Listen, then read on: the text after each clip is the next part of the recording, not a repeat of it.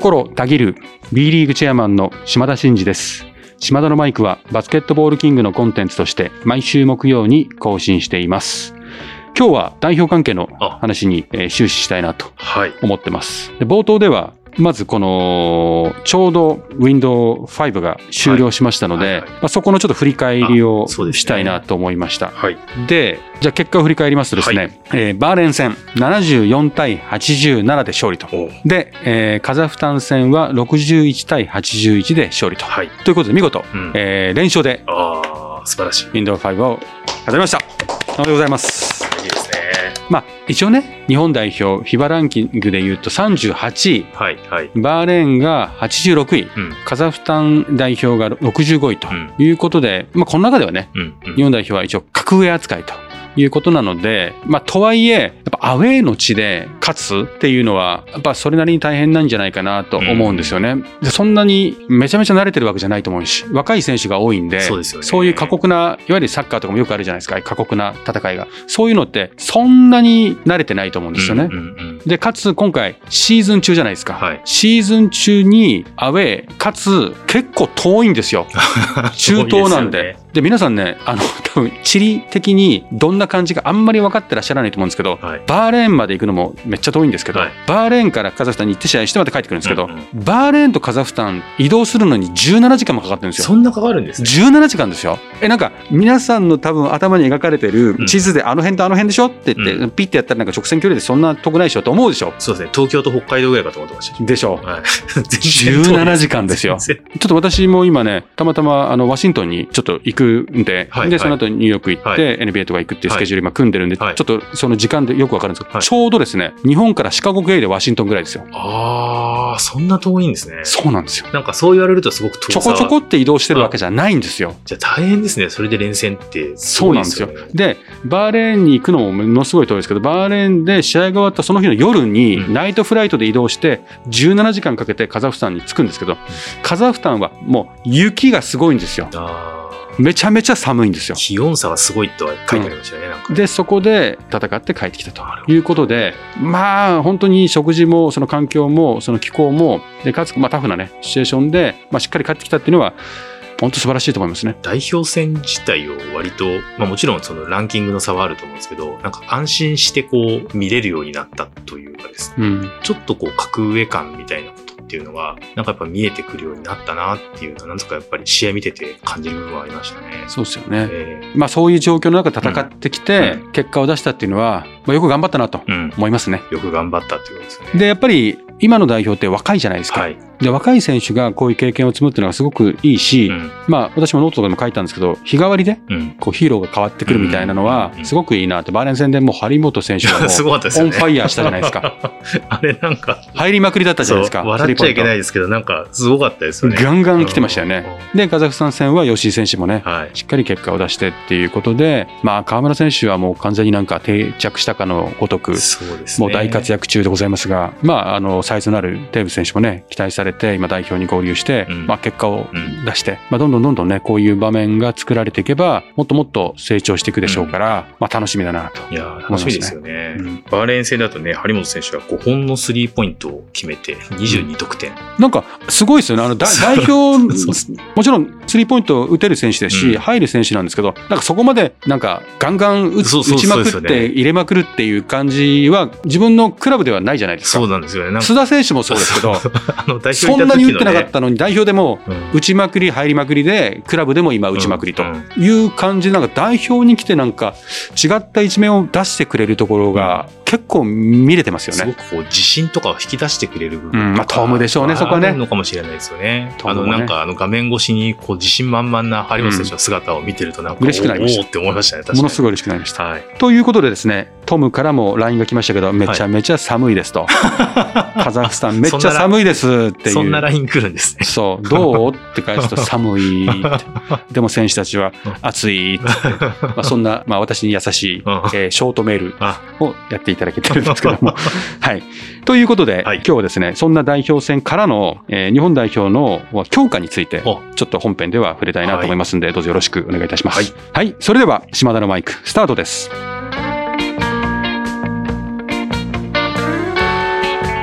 島田のマイクこの番組は B リーグライブ2022の提供でお送りします。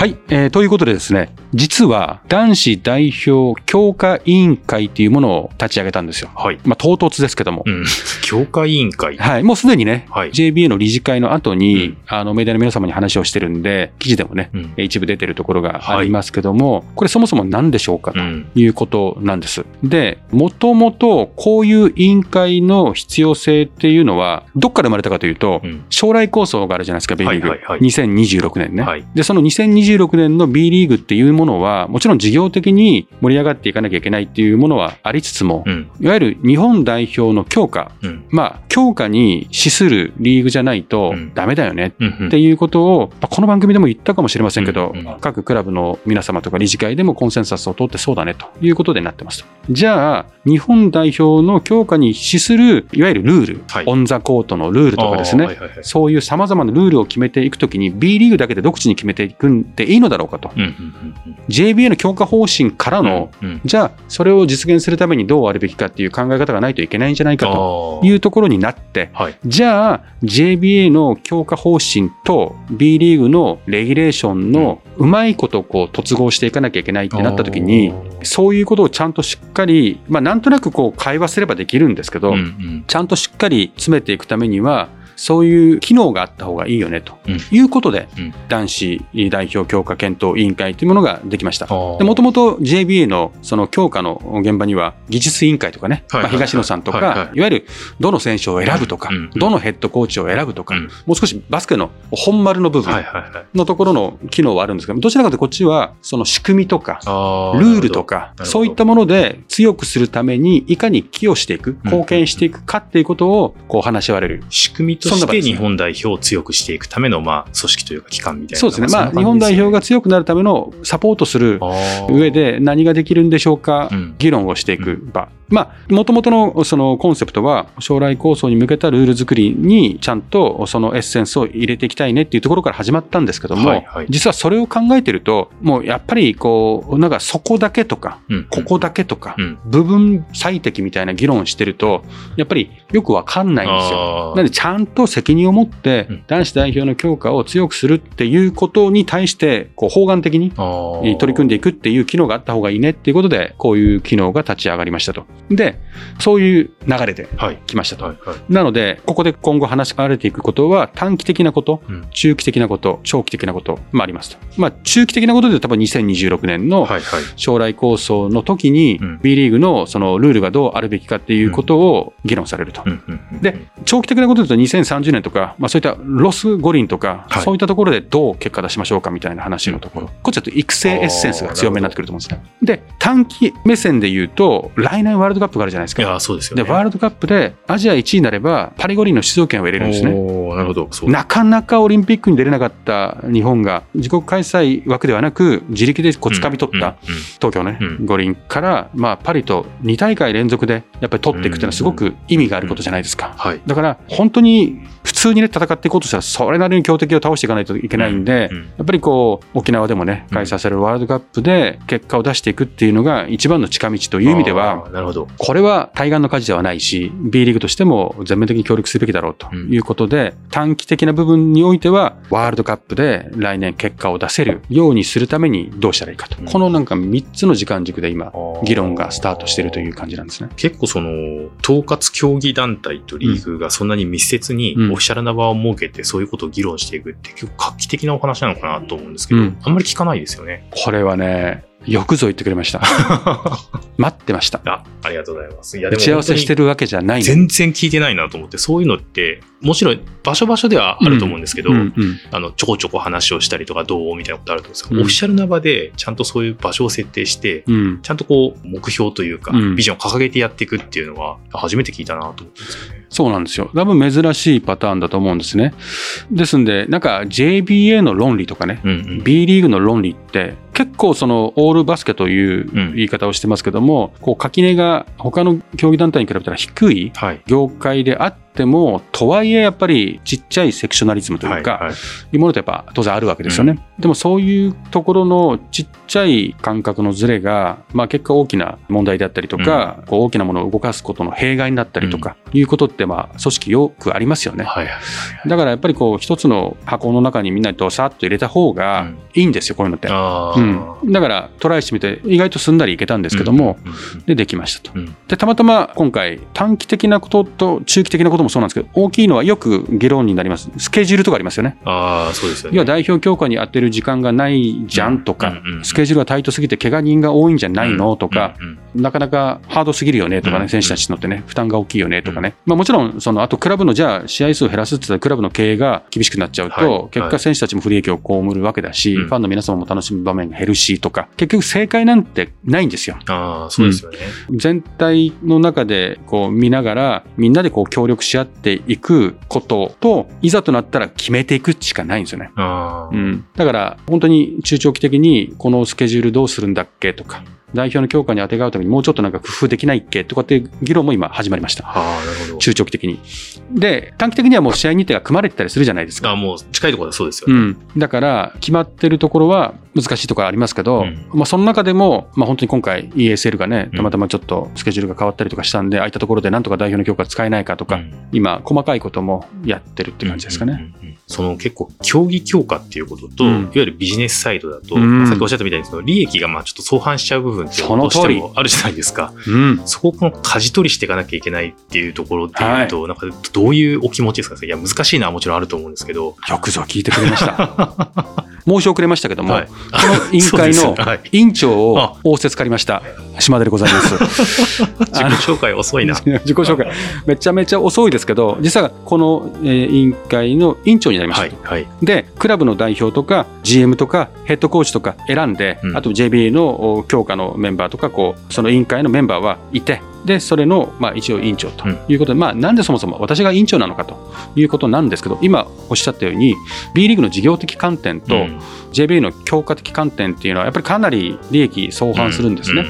で B リーグのその事業事業の観点で言ったら、もう未来がそこには協力できないし、でも競技競技だけでは、ね、事業面で立ち行かなかったらそれは困るしっていうところなんですけど、たまたま私は B リーグのチェアマンでもあるし、JB の副会長でもあるんで、まあ、そこはもう、両方の立場を持ってるんで、いざとなったら決めていくということで、まあ、任命されたので、そこの折衷案をうまく探っていくっていうのは今やってなくて、はいはい、一回もうとんがっていいですよと、うん、事業的に考えたら何がいいのっていうのを、もうとことん事業サイドの人考えてもらって、でもう強化の方はもう強化の方も強くなるんだったらどうしたらいいのっていうぐらいのことを考えてもらって、でちょっともう完全に両極にちゃんとこう最善の策はこうなんだっていうのをお互いに出した上で、こううまいこと。これはそっちはやっぱ泣かないといけないし、それはこっちはやっぱり優先しなきゃいけないよねみたいなところを少し整理して進めていこうかなと思ってますけどね。それぞれのこうベストみたいなものっていうのを出してもらって、うん、でまあお互いわかるけどっていう、うん、ちょっと本当に行事というか着地をこうしっかり見つけなきゃいけないっていう意味では非常に重要な役割をそうなんですよ。担われましたねそうなんですよ。そう。いやというかねやっぱそのぐらいとんがっていいよって言わないと本音が出てこないんですよ、うん、いやでもそうですよね。だってさ強くしたいけどでもどうせ試合数は変わらないでしょ、うとか、こんなことを事業的簡単に考えてるけど競技には影響しないけどねとかって気にしてちょうどいいことをみんながこう言おうとすると中途半端になるじゃないですか、それを実現するかどうかは別として一回尖った方がみんなの本音が見えるしその心理がどこにあるのかっていうことが見えると思って今そういう投げかけをしてるところですね。そこまでやんないとそういった組織体をちゃんと構成してる意味がないっていうことですよね。そうそうそう。ふわっとしちゃうとっていう。その通り。あなるほど。大前提は日本のバスケット界というか日本のバスケってどうしたいの？ってまあ東野さんのことも話してきたことだし今まさに議論されてますけどジャパンズウェイって何なの、うんうん、日本のバスケってどうなのよ、うん、いうことだったり日本の強化方針は何なのよ、うん、どうしていきたいのよと、うんだから B リーグはこうしていくっていうのもあるし B リーグはもうよりももっと若い世代、うん、あそういう方針があるから若い世代もこうあるべきなんだねとか指導方針にもそうするべきだよねとかって、結局 B リーグの選手ってもう20代超えてるわけじゃないですか、うん、世界各国もう10代後半で世界で戦ってる選手が多い中で、はい、大学卒業して25とか6とかでそこから強化ですって言っても、まあ、強化に資することはできますけども、はい、本当の意味で強化しようと思ったら当然育成っていうか、若い世代からリーチしていかないと、障うがないわけじゃないですか。でも、その若い人たちを強化するためのリーチっていうのをどうあるべきかって、やっぱ指針は必要ですよね。はい、その指針をどうしましょう、どうなんですっけとか、じゃあその指針から照らしたら B リーグのルールはこうあった方がいいですね。とか、育成抱負にはこうあった方がいいですねっていう、まあ、羅針盤みたいなものを少しこう、くっきりはっきりさせるようなことも同時でやってたりとか、結構、なんで骨の折れるというか、大義というか、理念みたいなものもやっぱ大事なんで、ほわっとやってると、やっぱほわっと終わるんで、うん、なんかそんなことをコツコツやってますね。うん、これからあれですよね、まあ、今すぐもちろん結果として見えてくるもあると思うんですけど、もっと長期的なところでこういうことをやり始めたから、ここにつながってきたよねっていうこうゴールがまた楽しみですよね、どういう形になっていくのかっていう。そうですね、まあ、ここの組織が万能ではないんですけど、まあ、技術委員会とかもあるし、あとはもう本当に若い世代から指導で頑張ってる先生方とか、いろんな指導者がいっぱいいるんで、みんなでやることなんで、ただやっぱり方向性は示す場でありたいなって思いますし、その上で現場で頑張る人たちとか、引いてた選手とかをちゃんと育て上げられるような、引っ張れる仕組みとか、その人たちを応援できる経営力とか、そういったものをやっぱ備えていきたいなってやっぱつくづく思いますよね。なんとなくエモーショナルに気持ち悪いけど、いやいや先立つものがないんでみたいな話ばっかり言ってても、それは子供たちには関係ないじゃないですか。そうですよね。うん、それは大人が頑張らなきゃいけないところだから、そういう方針的なところと、ちゃんと方向感示すことと、それに適合したルール設定をしていくことと、それをちゃんと機能させるための経営支援ができるような財力みたいなものをちゃんと備えていくようにしていくことを明確に打ち出すような委員会にしていきたいなと思ってやってますからね。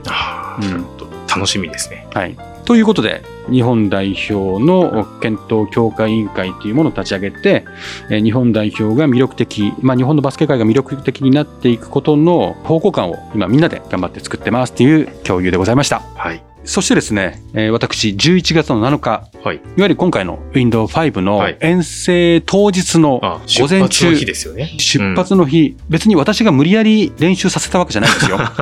朝練があるということを聞いたので、うん、今日ね、お話をさせていただいた男子代表強化検討委員会というものを立ち上げましたと。はい、で、こんな風な考えで皆さんのね、サポートをしていくつもりだから、よろしくお願いしますねっていうことを、まあ挨拶に行ってきましたね。はいはいはい。で、まあ、プラス激励をしてきたということですね。こうやってみんなで支えていくから、今回の Windows 5も頑張ってね、みたいな。そうです。いろんな、まあ今日話してない細かいこともいっぱいあるんですよ。はいなんで、みんなにとってもね、こう、モチベーション高い代表にしていくから頑張ろうねっていうような話でしたね。はい。いいですよね。でもその選手含めスタッフ含め、そこにちゃんとこういうバックアップ体制があるんだよっていうことが伝わってるっていうことはすごく大事なことですよね。うん、こういうのね、安心すると私は思ってるんですよ。うん、そもそも私行く必要は本来はないのですよ。うん、ないのですよって ないのですよ。急になんかどっかのアニメキャラクターみたいになっちゃいましたけど。ないのですよ。でもね、こういうことを実は大事だってことを私はやっぱり千葉ジェッツの時代の頃にも、その GM みたいなことやった時にビジネスサイドの人間なんですけど、選手たちのとこに行ってこういうことをしますとか、こういうふうに考ええてますとかっていうことを共有して、ちゃんと情報共有したり、こういう方針だよってことを話したり、だから頑張ろうとかいうことの大切さみたいなのがすごく分かってて、ただクラブとナショナルチームは違うかもしれないけど、人間は一緒じゃないですか。だからなるべくね、包み隠さず、ちゃんと自分の言葉で伝えたいなっていうことで、ちょっと言ってきました。はい、以上でございます。さあここでタイムアウトこの間にお時間をいただき島田のマイクをお聞きの皆さんには B リーグライブ2022についてお伝えしたい。B リーグを愛するあなたへ今シーズンの B をさらに楽しむための必須サービスリーグ公認ファンタジースポーツゲーム B リーグライブ2022夢のチームの GM となって実在の B1B2 所属選手をドラフトし現実の選手スタッツで勝敗を競う。まさに B リーグ好きのためのシミュレーションゲームです。一人から遊べて難しい操作は一切不要。遊べばゲームデイがさらに待ち遠しくなる。あなたの B リーグをもっと楽しく。詳しくは B ライブで検索。タイムアウトが明けます。引き続き島田のマイクをお楽しみください。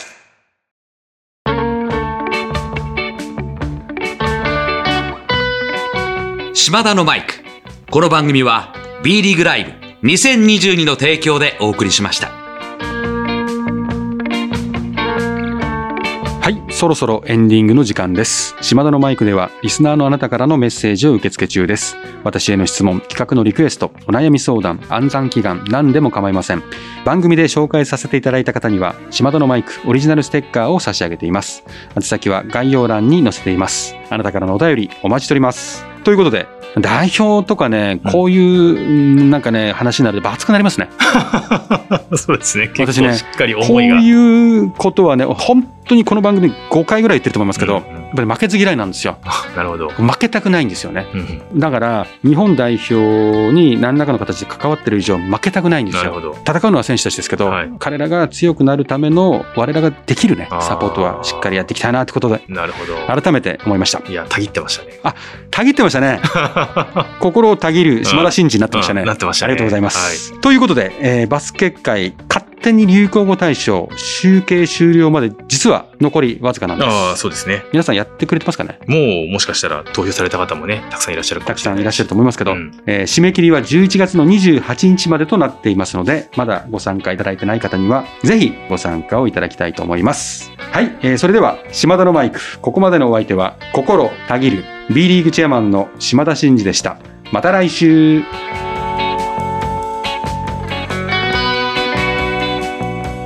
お聞きいただいたコンテンツは、制作、バスケットボールキング、制作協力、B リーグ、配信、日本放送でお届けしました。